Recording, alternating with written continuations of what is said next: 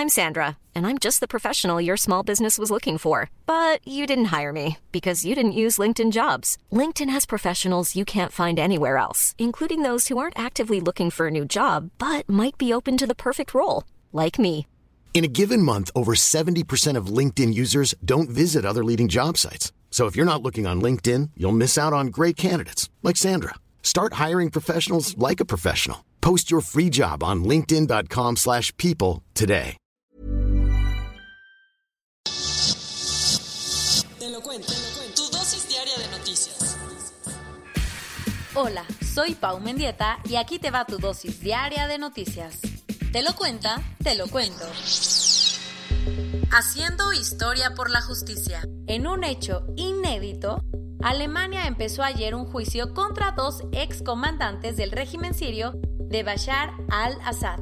Una ley vigente desde 2002 permite que Alemania juzgue en sus tribunales a criminales de guerra o de lesa humanidad, aun cuando no hayan hecho nada en su territorio. Gracias a esto, ayer arrancó el primer juicio contra Anwar R. y Eyad A., dos exmilitares que desertaron del gobierno sirio.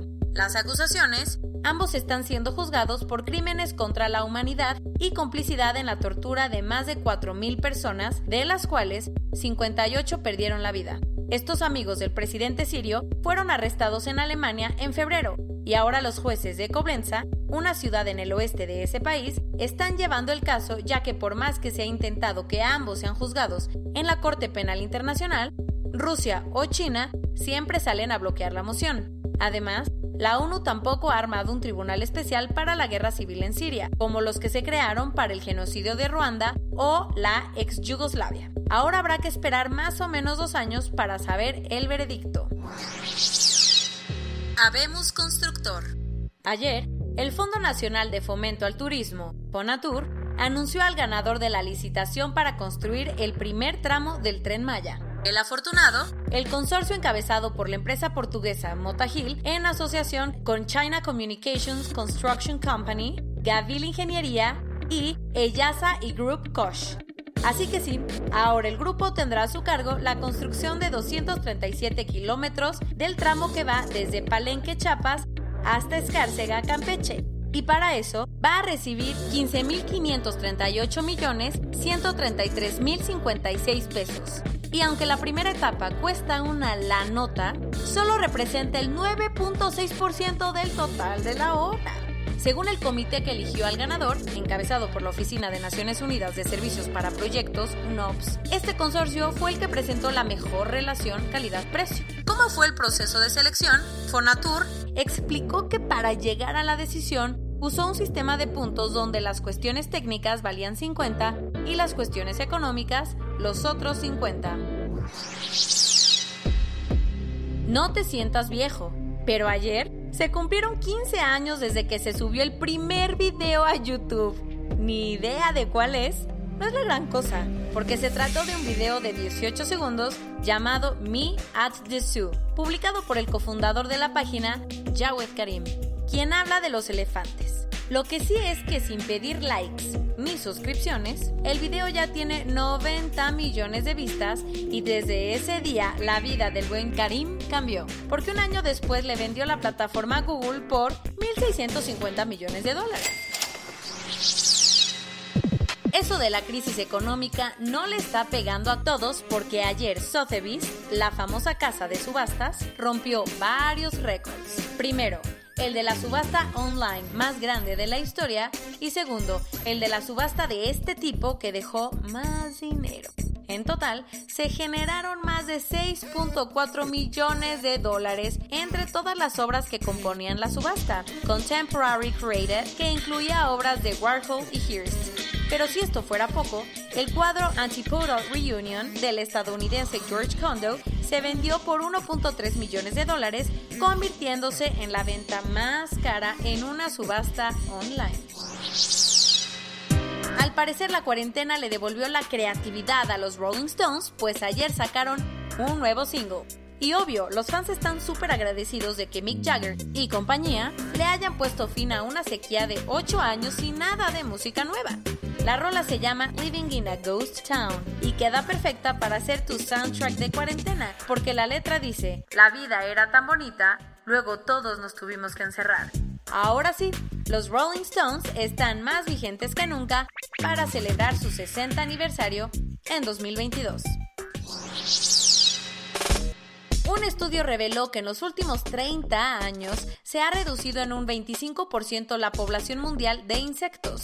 Sabemos que muchos los odian, pero la cosa está muy preocupante porque estos amiguitos son responsables de polinizar y mantener equilibrados los hábitats. La investigación publicada en la revista Science reveló que la caída más dramática ha sido en Europa y creen que la urbanización y la agricultura son los principales culpables. News Global en el mundo. Hasta ayer en la noche, 2.703.615 personas se habían contagiado y 190.490 habían muerto. Y en Colombia había 4.561 casos registrados y 215 personas habían muerto. Investigadores de Hong Kong creen que hubo alrededor de 232.000 contagios en China, cuatro veces más que las cifras oficiales el director de la aerolínea Ryanair dijo que no van a volar si se les imponen medidas idiotas de distanciamiento social como dejar el asiento del medio vacío. Antonio Guterres, el secretario general de la ONU, dijo que la pandemia no debe ser usada por gobiernos autoritarios como un pretexto para violar derechos humanos. La Federación Europea de Fútbol, UEFA, aplazó la Eurocopa Femenil hasta el verano de 2022. Hoy empieza el Ramadán, el mes más sagrado para millones de musulmanes de todo el mundo, pero con la cuarentena, los rezos y ayunos tendrán que ser diferentes. Donald Trump le renta a Estados Unidos el inmueble en donde está su lujoso hotel en Washington, D.C., y con la crisis, su organización le ha pedido ayuda al gobierno para flexibilizar el pago de la renta. Sí, ya sabemos lo que estás pensando. En México, hasta ayer en la noche, 11.633 personas se habían enfermado de COVID-19 y desafortunadamente 1.069 personas habían muerto. Las autoridades de la Ciudad de México dijeron que 7 de los 54 hospitales COVID que hay en el Valle de México están saturados y ya no tienen más camas con ventiladores. A partir del 4 de mayo, el gobierno empezará a entregar los microcréditos que había anunciado. Policías de Querétaro detuvieron a dos mujeres que presuntamente agredieron a una enfermera en una estación de transporte público. Ayer AMLO celebró que Macuspana, su municipio natal, ya no está en la lista de los que menos cumplen la cuarentena. Lo bueno, al menos 737.864 personas se han recuperado. España autorizó que los niños salgan una hora a la calle con su bici o patineta en ciertas horas. Algunos luchadores mexicanos están creando cubrebocas con diseños de máscaras.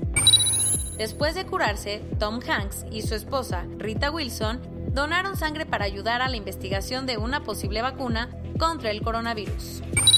El norte de India alcanzó los niveles más bajos de contaminación del aire en 20 años.